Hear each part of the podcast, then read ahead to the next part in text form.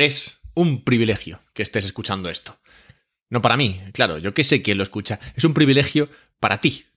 Es tan temprano en el camino hacia la adopción de Bitcoin que el hecho de que ya estés aquí, escuchando y aprendiendo sobre la importancia de este tema es para sentirse orgulloso. Si fuera tú, iría con la cabeza bien alta, conocedor de que a pesar de que igual vas palmando dinero en tu inversión en Bitcoin, estás a un nivel muy superior al de tus congéneres.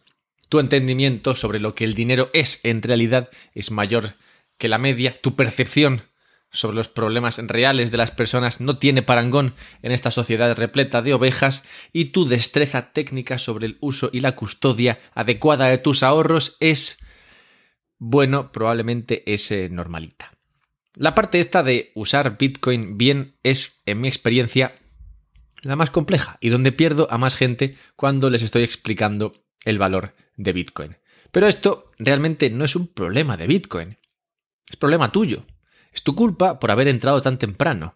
Sí, gracias a eso, gracias a entrar tan temprano, muy probablemente, para tus amigos y familiares parecerás, en algún momento futuro, un aventajado, un ser tocado por la varita de la clarividencia, pero también por culpa de esto te toca interactuar hoy con un sistema inmaduro que poco a poco se va construyendo. Bienvenidos a un podcast sobre Bitcoin. Soy Alberto Mera y con este podcast de hoy quiero cerrar una pequeña trilogía, que nunca os dije que era una trilogía, quiero cerrar esta pequeña trilogía sobre la escalabilidad de Bitcoin. En las últimas semanas hablé con Adolfo Contreras sobre Liquid, traje a Anthony Poddevin para hablar de Lightning y hoy voy a hablaros de Fedimint, que viene a ofrecer una solución a mitad camino entre lo que hace Liquid y lo que hace Lightning, además de servir como un banco descentralizado para mentes simples, como la mía. Pero antes de entrar ahí, nada, un par de cosas que quería yo comentaros. La primera es Relay. Relay es este sitio con iLatina, que es una empresa realmente, una empresa suiza para más señas, que te permite comprar Bitcoin. Si tú quieres comprar Bitcoin, yo recomiendo Relay porque ofrece un equilibrio óptimo entre sencillez y privacidad. Es muy sencillo. Tú mandas una transferencia a Relay, ellos te mandan Bitcoin, ya está, euros por Bitcoins. Y tú esos Bitcoins luego los tienes en un monedero que tú controlas, ¿vale? Ahora, ¿qué pasa? Que, que ese monedero mm, es tuyo, pero no lo custodias tú. El Bitcoin que está ahí no lo, estás lo están custodiando ellos. Entonces, si tú luego quieres custodiar tu Bitcoin para que este no se pierda, pues acaso, no sé, alguien viene con una llave inglesa y, bueno, no quiero meterme en detalles, pero que si tú quieres custodiar esto bien, deberías tenerlo en una custodia tuya, propia, una que tú custodies, autocustodias. Entonces, hay monederos para hacer esto y yo recomiendo usar eh, la Bitbox. Bitbox es un monedero, un, USB básicamente, donde tú guardas tu Bitcoin y está a salvo de malhechores por Internet. Es fácil de usar, por eso la recomiendo, porque ya sabéis que todo lo que yo recomiendo es básicamente lo que a mí me gusta porque es sencillo. Como he titulado este podcast, eh, bancos descentralizados para mentes simples o para simples con Bitcoin, pues claramente creo que el mensaje está claro. El mensaje de a quién va dirigido este contenido es para gente como yo, gente que no quiere demasiada complejidad. Y por eso recomiendo Relay, que es sencillo para comprar Bitcoin, Bitbox, que es sencillo para guardar Bitcoin seguro, y, ya está. Y por eso, por eso los recomiendo. Además, como los recomiendo, pues tienes un descuento, o sea que puedes usar el enlace que hay en la descripción para comprar Bitcoin más barato o para comprar Bitboxes más baratas y, y todo bien. Correcto. Ah, sí, una cosa de Relay es que he dicho que es óptimamente sencillo y, privado, pero no es 100% privado, recordemos esto, porque si tú haces una transferencia desde tu IBAN, pues tu IBAN, digamos que sí que lo tiene Relay, y en tu IBAN está información tuya, o sea que no tienes que hacer KYC, pero sí que tienes que mandar esa transferencia y ahí hay parte de tu información. Bueno, pues ya que está eso clarísimo, vamos a hablar de del tema este de hoy, bancos descentralizados para simples con Bitcoin. Me gusta de Bitcoin que ha crecido sobre los hombros de gigantes, que no sé si esta es la frase que se usa, pero, pero me gusta.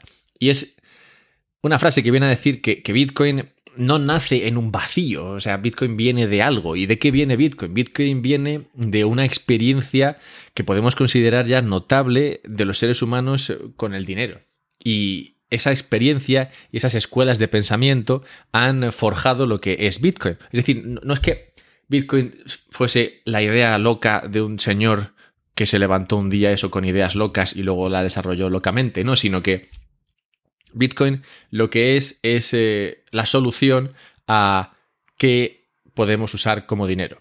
Y claro, para eso necesitas un conocimiento previo que te indique qué es el dinero y cómo sería un buen dinero. Y a eso me refiero con el, gigante sobre el que crece Bitcoin. Y es que hemos tenido muchos tipos de dineros, hemos descubierto muchas cosas sobre cómo sería un dinero perfecto y tenemos muchas escuelas de pensamiento que han estado dándole al tarro ahí y rajando a la peña sobre la cuestión de cómo crear un buen dinero y cuál sería el dinero chachipiruleta más cojonudo del planeta. y eso rima. Entonces, sobre la base de eso, hemos creado Bitcoin. Bueno, digo hemos por sumarme aquí al carro, yo realmente no, no, hice nada. Pero sí que hablo mucho de ello, ¿vale? Así que también, también cuenta. Eso, eso me gusta de Bitcoin, que, que no nació en un vacío, sino que, que, viene de. Bueno, de lo que viene. Viene de, un contexto y, nace por una razón, y nace con un objetivo, con una meta. Es el primer activo real artificial que ha sido construido de la manera más óptima, que no perfecta. Esta es una frase que estoy repitiendo mucho esta semana porque la gente a veces confunde el que sea algo óptimo con que sea algo perfecto. Esto viene un poco de la, frase esta hecha de que lo, lo, perfecto no debe ser enemigo de lo bueno. Tú puedes tener algo bueno y luego tratando de hacerlo perfecto, al hacerlo perfecto te lo cargas o lo conviertes en enemigo de lo bueno, que sería hacerlo malo, ¿vale? Entonces, Bitcoin es óptimo como activo real artificial que puede usarse como dinero. Pero no quiere decir que esto sea perfecto. Perfecto sería si fuese mucho más rápido, pero claro, si fuese mucho más rápido, la blockchain de Bitcoin no sería segura. Si fuese privada, si la blockchain de Bitcoin, la, blockchain, ¿vale? No, no segundas capas, que de eso vamos a hablar ahora. Si la blockchain base de Bitcoin fuese privada, molaría más, pero claro, si fuese privada no sería fácil de verificar. Si fuese sencillo custodiar eh, tu dinero en Bitcoin, pues claramente sería más, menos seguro. Y tampoco fue fácil, o bueno, tampoco sería posible el haberlo hecho accesible a todo el mundo desde el minuto uno. Eso habría molado, que todo el mundo digamos, conociese de la existencia de Bitcoin, del potencial de Bitcoin y, hubiesen podido tener acceso a esto, pero claramente eso es una idea utópica, no, habría sido posible gestionarlo de ninguna manera posible. De modo que, por todas estas razones, Bitcoin no es eh, perfecto, pero sí que es óptimo es óptimo porque optimiza por una serie de cosas. Optimizar por una serie de cosas significa que prefiere, digamos, acertar en unas cosas y, no acertar en otras. Es como cuando tienes una sábana que no está del todo bien eh, construida, ¿vale? Tienes una sábana que por lo que sea tiene un lado más largo que otro. Entonces tú tienes que optimizar por qué lado es el que quieres que realmente entre y quede debajo del colchón si no puedes poner los cuatro lados debajo del colchón, los cuatro lados las cuatro esquinas de la sábana, y tienes que optimizar por dos esquinas, ponle, pues tendrás que optimizar por las que mejor te vengan a costa de que las otras dos esquinas pues no estén debajo del colchón y en cuanto te muevas pues te destapes y luego te resfríes. ¿Vale? Pero esto es... Eh, esto es a lo que me refiero con, con óptimo. Bitcoin es eh, óptimo porque intenta ser el mejor dinero posible,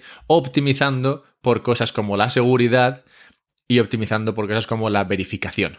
Y a costa de verificar y a costa de optimizar por esos, pues no puede ser extremadamente rápido, porque como digo, no sea seguro, ni puede ser privado del todo porque no sería fácil de verificar y, otras razones, ¿vale? Pero a donde voy es a que Bitcoin es como es, imperfecto, pero óptimo para lo que pretende conseguir. Y lo importante es que se puede trabajar en perfeccionar este sistema Bitcoin usando otras capas y aplicaciones sobre Bitcoin. Bitcoin no es MySpace. Yo ya sé que esto sale, sale muchas veces y yo creo que ya lo he comentado otras veces, pero MySpace o, Facebook eran productos cerrados y, ya está, ¿vale? Eh, no, no, tiene nada que ver esto con, con Bitcoin. Bitcoin es un protocolo sobre el que se crean cosas, ¿vale? Bitcoin es más parecido al protocolo de Internet que a lo que se pone sobre Internet en este caso siendo MySpace lo que se pone por internet. Hoy, por ejemplo, vamos a hablar de Fedimint. Fedimint es una aplicación, podríamos llamar, que se instala, entre comillas, sobre, o que funciona, mejor dicho, sobre Bitcoin.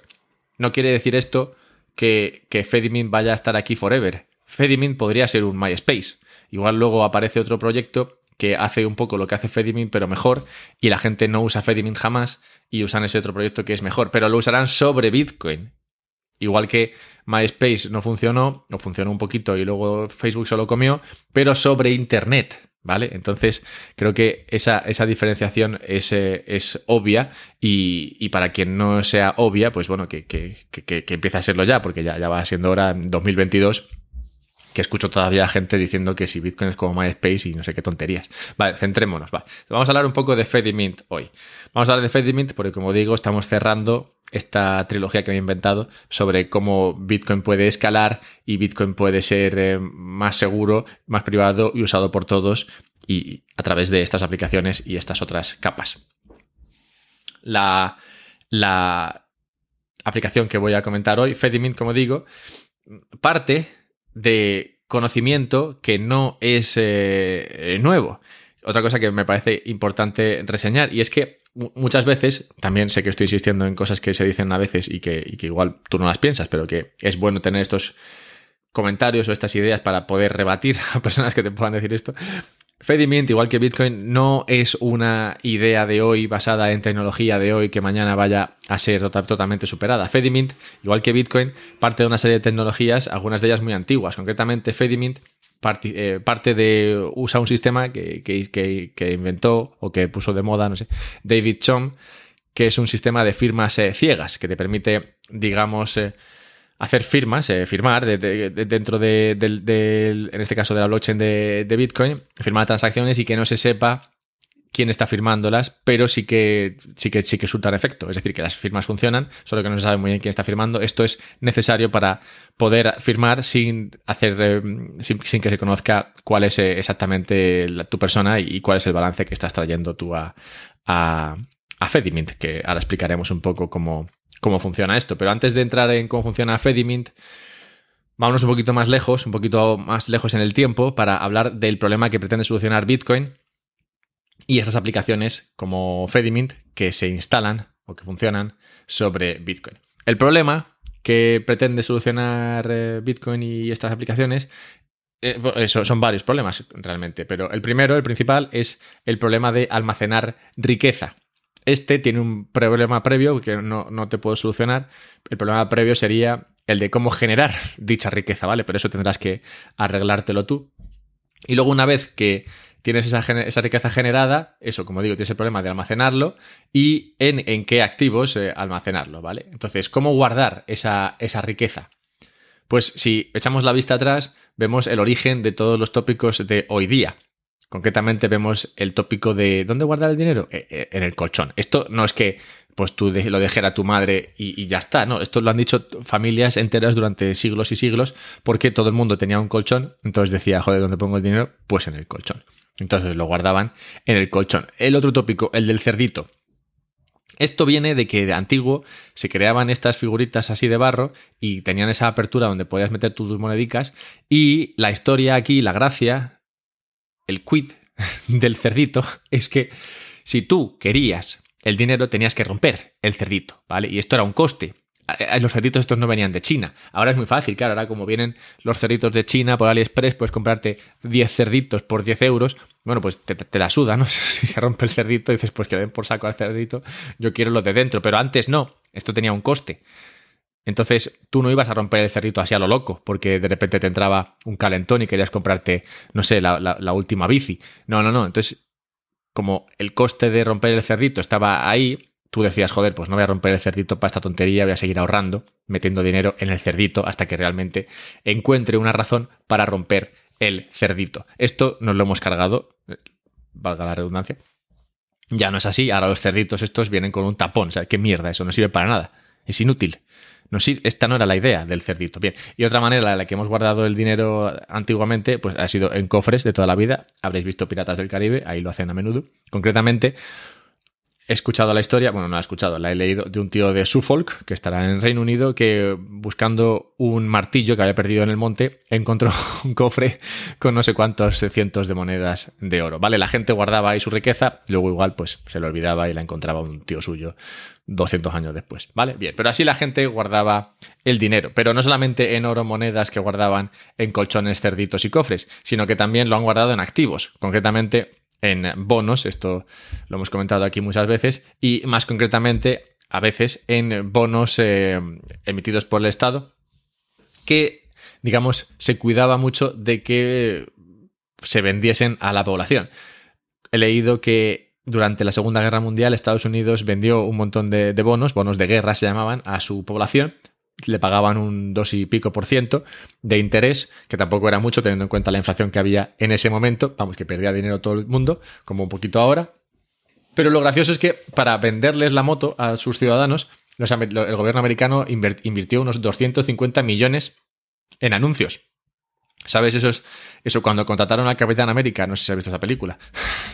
pues cuando contrataron al Capitán América para anunciar los bonos de Estados Unidos, esto esto es más realidad que ficción. La parte del Capitán América claramente es más ficción que en realidad. Pero a donde voy es a que se ha guardado el dinero en muchas formas y de muchas maneras a lo largo del tiempo. Hoy Bitcoin soluciona la cuestión del activo en que ahorrar. Bitcoin te dice, vale, mira, no, te líes guardándolo en bonos que, que, se deprecian o en bonos que te dan un interés de mierda, no lo guardes en acciones que sí, van bien, pero que mañana habrá otras acciones que, que sean diferentes, los MySpaces de hoy pues eh, serán eh, superados por los MySpaces de mañana y si te quieres olvidar de eso pues mételo en Bitcoin en vez de eh, en, acciones que son más, más volátiles en el, en el, largo plazo. No lo metas en casas porque no las puedes mover de aquí para allá y te las pueden grabar hasta el infinito. Total, que Bitcoin soluciona la cuestión del activo en que ahorrar. Y entonces esto solamente nos abre la pregunta a la cuestión de, vale, una vez que hemos decidido guardamos el dinero en Bitcoin, ¿cómo guardamos ese Bitcoin? ¿Cómo custodiamos ese Bitcoin? Y esto puede no ser tan sencillo. Una de las maneras que puedes eh, hacer para custodiar tu Bitcoin es, eh, bueno, pues tú mismo con un monedero frío tuyo que, tú tengas en, casa o que te compres, ¿no? Con eso de la Bitbox, por ejemplo, pues te puedes comprar tú tu propio monedero y custodiar tú tu propio dinero puedes montarte una firma única, una firma única, es decir, una semilla única donde está todo tu dinero. Esto sería el equivalente a tenerlo todo en un colchón. O puedes hacerte un multifirma, ¿no? Con varias firmas que son necesarias para sacar el dinero de ahí o para moverlo, digamos, de ahí. Un eh, hecho interesante aquí es comentar que Andorra, gran país, Andorra tuvo uno de los primeros multifirmas de la historia. Creo que hace unos 500, 600 años, Andorra montó un multifirma entre las diferentes parroquias de su país. Andorra está dividido en parroquias, igual que España, por ejemplo, está dividido en provincias, y creo que en este caso son siete parroquias. De las siete, creo que cada una tenía una llave y tenían el dinero guardado en un sitio y hacían falta cinco llaves para abrir el, dinero, para abrir la, la, caja, digamos, y sacar dinero. Es decir, se tenían que poner de acuerdo para firmar a la vez y así usar los fondos del país. ¿vale? Este es un sistema multifirma a la antigua, ahora lo que tendrías eh, sería pues varios sistemas de firma y te harían falta varias firmas, varios sistemas de firma podrían ser varios monederos y varias, varias firmas te permitirían mover el dinero. Puedes hacer todo eso o puedes ceder la custodia.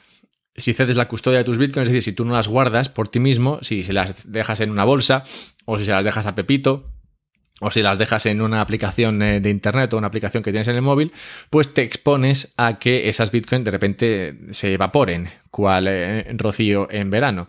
Entonces, eh, esto es un riesgo con el que hay que contar y claramente, si bien es mucho más sencillo dejar tu bitcoin ahí bajo la custodia de otro, pues tiene este riesgo.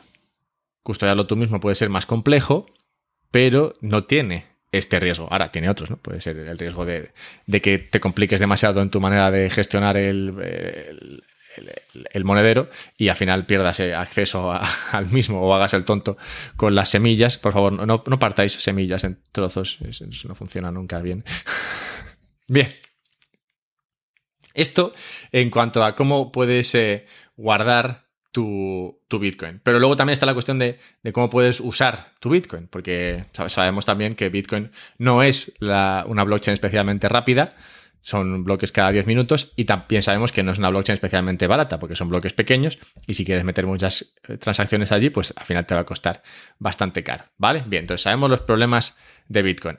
Hemos visto soluciones de parte de Liquid, de parte de Lightning, ¿vale? Pues hoy vamos a hablar de una solución que viene de parte de este proyecto que se llama Fedimint, que es una aplicación de software libre que viene un poco a solucionar estos dos problemas. Recordemos que cuando digo problemas, eh, lo del tema de la custodia y el tema de, de que no sea muy, muy rápido ni barato, no son problemas, problemas, son simplemente, bueno, eh, trade-offs que se llaman, ¿no? Pues cosas que no hemos optimizado porque Bitcoin ha optimizado por otras cosas a costa de este tema de la, que la custodia sea difícil y que, y que, las, eh, y que las transacciones no sean ni rápidas ni baratas.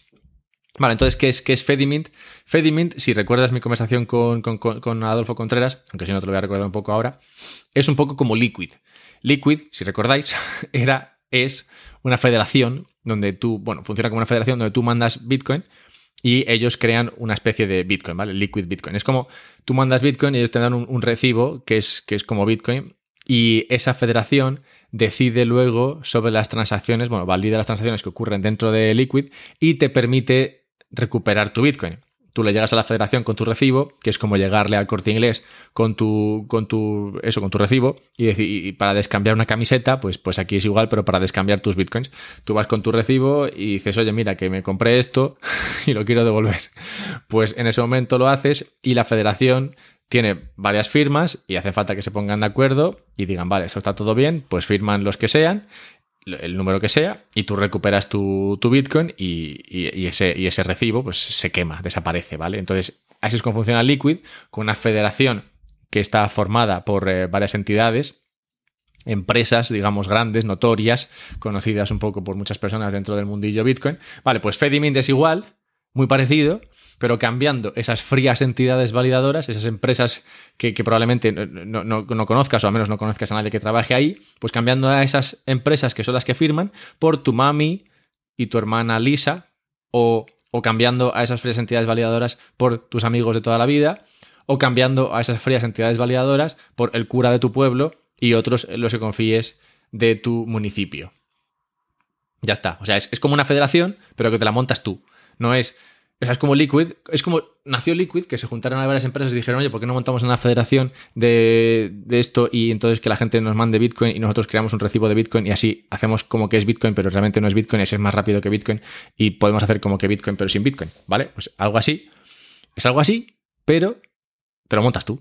Entonces, en vez de depender de esa federación, que igual, como digo, no, les conoces de nada, pues te montas tú tu federación, eso, con tus amiguitos, con tu family, con tus coleguis del barrio, con tu, con tu, no sé, con tu cofradía, lo que quieras.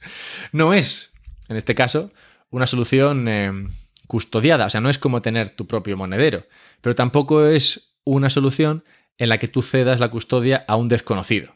O sea, es, es otro, otro, otra solución. No, es ni una cosa ni la otra. No, tienes tú la custodia, o sea, no es como tener tu propias, tus propias llaves privadas, pero tampoco es una en la que tú estés cediendo ahí la, custodia de tus Bitcoin a una empresa o a una aplicación. En este caso, estás cediendo ese Bitcoin a una federación, pero de personas en las que confías.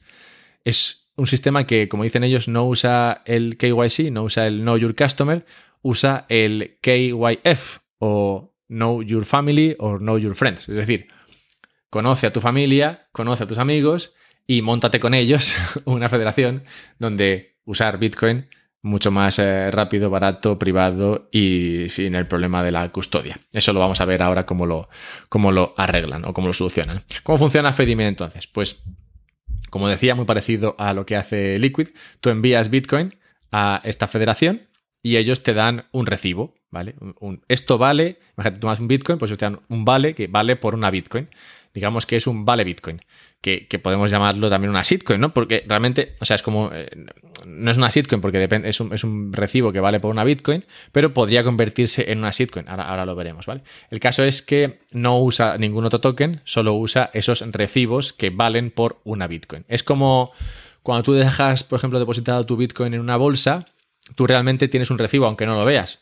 Y ese recibo es el que es el que muestra a la empresa que tiene tus Bitcoin que tú tienes Bitcoin. ¿no? Este, en este caso estarían como en tu cuenta registradas. Pues esto es igual, solo que tú guardas ese, ese recibo. Entonces, con este recibo, con ese vale por una Bitcoin, tú puedes recuperar esa Bitcoin.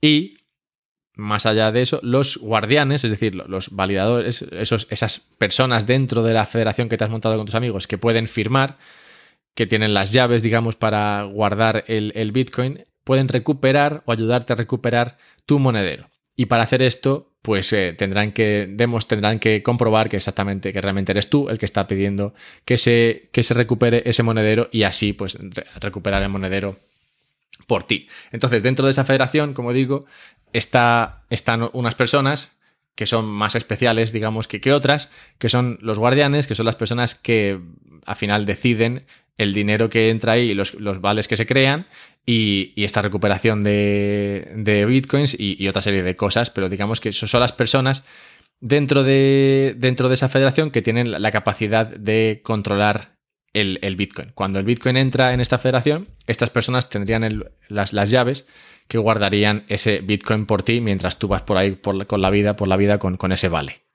con ese vale por una bitcoin.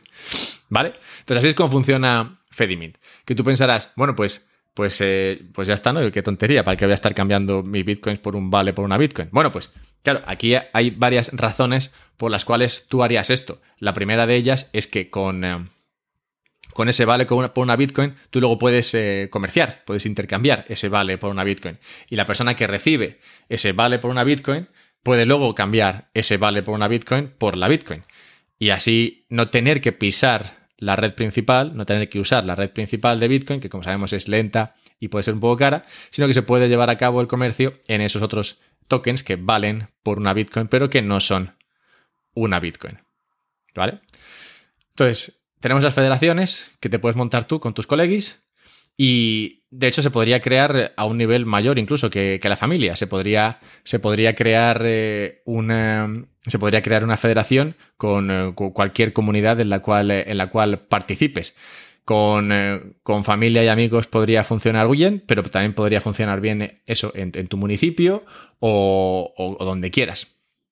Lo interesante aquí es que no solamente te ayuda, como veremos ahora, la custodia y no solamente te permite hacer un uso de, Bitcoin más, más, más rápido para, el comercio, sino que también te permite hacerlo esto con total privacidad, ya que en el momento en el que tú mandas ese Bitcoin a, esa federación de Fedimint que has, que has creado, no se sabe, no se puede saber de quién es eh, cada saldo por esas firmas que he dicho antes, esas eh, firmas chomianas que son, eh, que son, que son ciegas y que, no te permiten conocer quién es la persona que está, que está firmando. Entonces, lo único que se ve es la cantidad total de Bitcoin que hay en una federación. Entonces, por ejemplo, imagina que, que tienes una federación con tu familia. Imagínate que sois la típica familia, un padre, una madre, un hijo, una hija, ¿vale? Así con la parejita. Entonces, se monta la federación y por este en el, en el momento uno entran tu padre, tu madre y tu hermana, ¿vale? Y entre, entre los tres hay tres bitcoins. O sea que puedes imaginar, bueno, pues no sé quién tiene más, pero igual tiene cada uno una, no lo sé, ¿vale? Y luego imagínate que una vez que han entrado los tres, entras tú y el saldo total son 80 bitcoins. Bueno, pues a pesar de que no se sabe bien, no se sabe perfectamente quién es el que tiene diferente saldo, pues sí que se puede saber que si, a ver, si sois cuatro, había tres y había un saldo de tres y, en el momento en el momento dos sois cuatro y hay un saldo de 80, pues bueno, se, puede imaginar que igual lo que ha pasado es que el cuarto que ha entrado pues ha metido 77 bitcoins, ¿vale? Entonces podríamos todos imaginar que, tú tienes un montón de dinero de bitcoins, vamos, y, que, tu, y que tu familia igual pues no, tiene tantas. O sea que al final el tema de la privacidad depende un poco de lo que se dice, lo que se llama el anonymity set, ¿no? el, set de anonimato. Y es que cuanto mayor sea la, cantidad de personas que están dentro de esa federación, mayor es la privacidad, porque eso entre cuatro pues es fácil saber ¿no? qué, ha pasado, pero cuando sois eh, cuando son 10 o 20 y cuando los saldos son más pequeños o cuando son 100, pues claramente es mucho más difícil saber exactamente de dónde ha venido ese dinero y, quién ha podido ser ¿no? el, que, tiene, digamos, eh, un saldo mucho mayor que, el de los, eh, que el de los demás. Además, que, como he dicho, no tienes por qué participar en una sola federación. Puedes participar en una federación con tu familia y luego puedes participar en otras federaciones con, eh, otras, con otras personas, con, tus amigos, o puedes participar en otra federación con, tu, con tu, familia. Y, los saldos que tengas en estas distintas federaciones pues pueden ser distintos. Igual con tu familia. Te, te, viene bien tener un saldo mayor porque confías en tu familia y sabes que tu familia no te va a hacer trampas con, con tu dinero pero igual no confías tanto en tus amigos, que ya sabemos, los amigos son muy amigos hasta que de repente ya no son amigos tuyos y qué pasa entonces. Así que puedes tener varios saldos en diferentes, eh, en diferentes comunidades, en diferentes federaciones, en función de tu confianza en las distintas federaciones. Es un poco, al final del día, un poco como pasaba antes con los, con los bancos. Eh, en un sistema de banca libre. Si recordáis, esto funcionó muy bien en, Escocia, allá en tiempos, y había diferentes bancos que emitían diferente dinero. En este caso tendríamos diferentes federaciones que emiten diferentes recibos, y esos recibos que valen por una Bitcoin o por lo que sea, pues se, intercambiarían en el mercado y serían, y serían luego cambiables por esa Bitcoin, estarían respaldadas por esa Bitcoin que se metió en la federación. Y habría que ver si realmente ese, ese respaldo es cierto o no lo es porque, porque, tal y como pasaba entonces en Escocia, existe un riesgo a que se sobrecreen recibos. Es decir, tú puedes crear una federación con tu familia. Imagínate que mm, el ejemplo de antes, estáis ahí con los cuatro con vuestros 80 bitcoins y de repente se empiezan a crear más recibos, más vales por una bitcoin de, los, de las bitcoins que hay. Podría pasar que tus tres, eh, tu, hermana y tus padres no se lleven muy bien contigo y entonces empiecen a crear, como ellos son los guardianes de la federación, empiecen a crear más, eh, más eh, recibos, más vales por una Bitcoin y, luego empiecen a sacar, a usar esos vales para sacar tu Bitcoin. Imagínate que al final sacan, no sé, 180, 160 vales y con esos 160 vales, con esos 80 vales de, esos 80 vales de, de sobra, lo que harían sería sacar tu Bitcoin, usarlos para, para cambiarlos por tu Bitcoin y tú cuando quieres sacar tus 80 bitcoins ya no están ahí. ¿Vale? Esto es un poco como el corralito típico o como pasaban los bancos estos eh, que digo en Escocia, si, si al final prestaban más dinero del que tenían y, luego de repente todo el mundo quiere recuperar su dinero, ¿vale? Pues esto puede pasar en una federación, que los que están al cargo de la misma creen más eh, vales de, los que, de las bitcoins que eh, existen, pero por eso no deberías participar en una federación en la cual no tengas confianza. Si no tienes confianza en las personas que gestionan esa federación, pues igual no te metas en esa federación. Entonces, eh, ese, es uno de los riesgos. Otro riesgo sería que de repente muriesen todos los que gestionan esa, esa federación. Esto en cuanto a la custodia. Y, de esta, y de esta manera es como te permite solucionar ese problema de, custodiar ese, Bitcoin si tú realmente, como decía antes, no quieres guardarlo tú mismo, ni tampoco quieres cedérselo a un tercero en el cual no confías. Esto sería un camino intermedio en el cual tú lo cedes, pero no a alguien en quien no confías. Lo cedes a alguien en quien confías. Y no solamente a una persona, sino a varios que sabes que será más difícil que todos te traicionen. Hombre, depende de cómo de capullo seas, pero, pero si, si eres solamente normal de capullo, pues probablemente no te traicionen todos a la vez y tendrás la posibilidad de recuperar tu Bitcoin si así quieres. Y así, es la, así sería una manera de custodiarlo sin, sin tener que hacerlo tú mismo, como digo, ni tener que cederlo.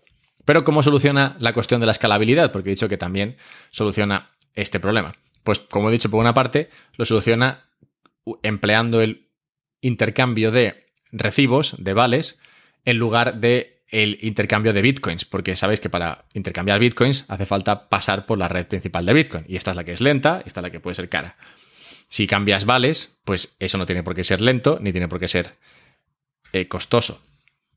Pero más allá de eso, puedes usar directamente Lightning dentro de tu federación. Es decir, tú puedes intercambiar o usar, digamos, el Bitcoin que tienes dentro de tu federación para pagar recibos en Lightning. Y esto tiene una serie de ventajas más allá de, la escalabilidad en sí misma. Hace poco hay un vídeo hay, hay un vídeo en YouTube que podéis ver para comprobarlo. Estuve en la Baltic Honey Badger, un, evento que hicieron de Bitcoin en, en, Riga. Y en este evento salió a relucir un tema que yo la verdad desconocía y era que si tú quieres meter a todo el mundo a crear un canal en Lightning, sabéis que para usar Lightning tienes que crear un canal, si no, podéis escuchar la entrevista con Anthony Poddevin bueno, pues si tú quieres crearte tu propio canal, tienes que hacer eh, dos transacciones dentro de la red de Bitcoin. Como he dicho, la red de Bitcoin ni es rápida ni es barata. Entonces, si todo el mundo, 8.000 millones de personas, quisieran crear su propio canal y luego igual crear otro y luego cerrar el primero y luego crear otro, si todo el mundo quisiera hacer esto, no habría espacio en la blockchain de Bitcoin para permitirlo. Porque son tanta gente que, que, como, Bitcoin permite un espacio limitado, pues directamente es que no entramos. O sea, tardaríamos años en permitir que toda la gente hiciese esto. Entonces, una manera de solucionar esto justo viene de la mano de Fedimint, que no solamente nos permite esa mayor rapidez y esa escalabilidad al permitirnos usar Lightning dentro de nuestra federación, sino que además nos permite directamente no tocar la red de Bitcoin, porque tú podrías pagar, meter, digamos, saldo en tu federación a través de Lightning y luego usar ese saldo para pagar recibos de Lightning y todo esto sin pasar en ningún momento por la red principal de Bitcoin. Y estarías usando, a fin de cuentas, una segunda capa por encima de Bitcoin sin tener que usar Bitcoin en ningún momento. Al final, eh, o el estado final, digamos, de esto podría ser uno en el que tú simplemente usas un monedero de Lightning en tu móvil y, ya. Y no sabes ni que estás usando Bitcoin, ni qué es la red de Bitcoin, ni si los bloques son cada 10 minutos o cada 20, ni nada de nada. Ese sería un poco el escenario final y hacia donde puede que nos estemos dirigiendo.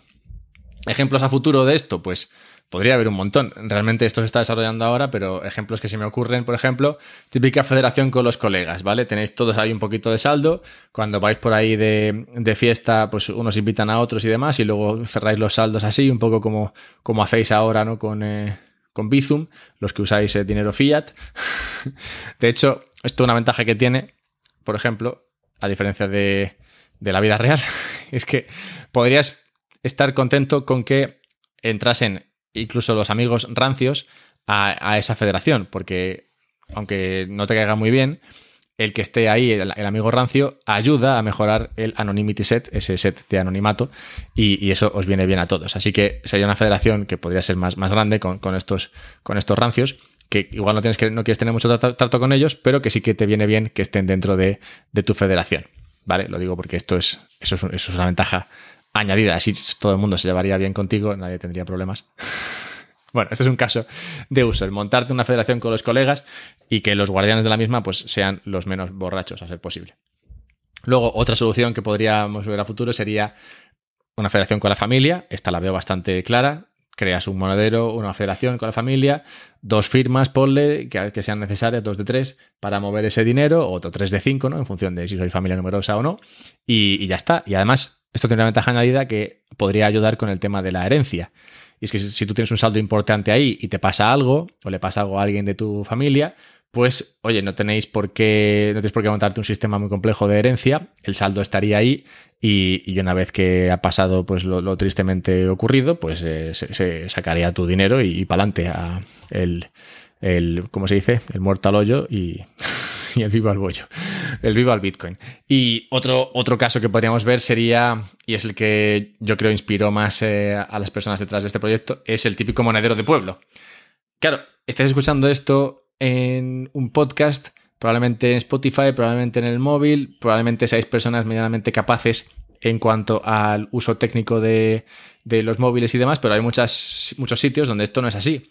Entonces, podríais, se podría crear un, eh, un, monedero del pueblo donde, bueno, pues está ahí un pueblito, típico pueblito así de, no sé cuántas personas, que no, son muchas, tampoco son pocas, pero que quieren guardar su dinero de una manera más, más segura, eh, asumiendo que están usando Bitcoin, claro.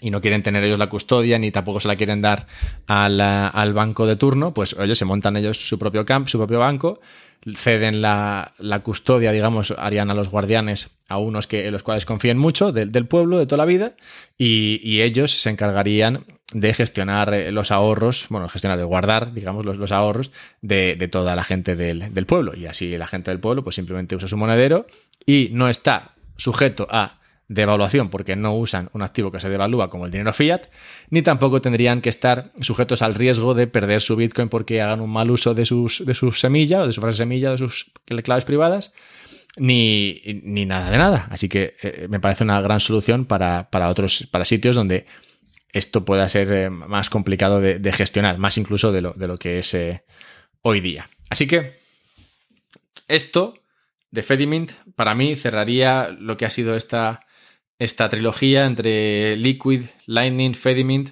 Hemos visto cómo Liquid es una federación, pero que parece más dirigida a, grandes capitales, donde se puede meter dinero y, dedicar este dinero a una serie de, cuestiones o actividades, actitudes, actividades financieras que sean más de, más de alto nivel. Luego tenemos Lightning, que sabemos que se puede usar y se usa diariamente para comprar y vender cosas por, bajo coste a través de Bitcoin, escalando Bitcoin y, haciendo bueno, pues un uso inmediato y, barato de, la red.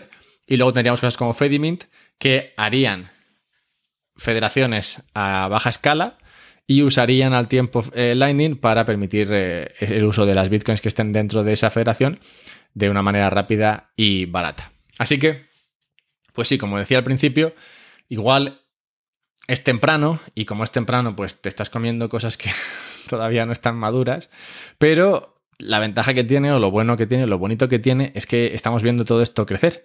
Y ya sabes que yo no me meto mucho en cuestiones eh, demasiado técnicas, pero es verdad que la cuestión de de usar el dinero dentro de Bitcoin, escalar Bitcoin. La cuestión financiera que vi cuando hablé con Anthony Poddevin sobre los canales de Lightning me pareció muy interesante. Y esto de las federaciones, esto de los bancos descentralizados para, para agentes simples, sin, sin demasiado conocimiento técnico, pues me parece también muy interesante y, creo que viene a solucionar eh, un par de problemas muy, muy importantes y, que cuestan al usuario medio de Bitcoin. Así que espero que te haya gustado, espero que pronto podamos estar trasteando con nuestra propia federación Fedimint y seré el único guardián, así podré quedarme con todo vuestro dinero. Si preferís eh, que no os robe, pues podéis donarme dinero a través de Patreon, patreon.com barra un podcast sobre Bitcoin. También podéis venir a verme a Twitch, donde hago un par de directos a la semana. Y nada, recordad que si queréis comprar Bitcoin, yo recomiendo hacerlo a través de Relay y si queréis eh, guardarlo, yo recomiendo hacerlo con la Bitbox. Y oye, quizá en un futuro también queréis usar, queréis, queráis usar una federación de estas. Hala, un abrazo.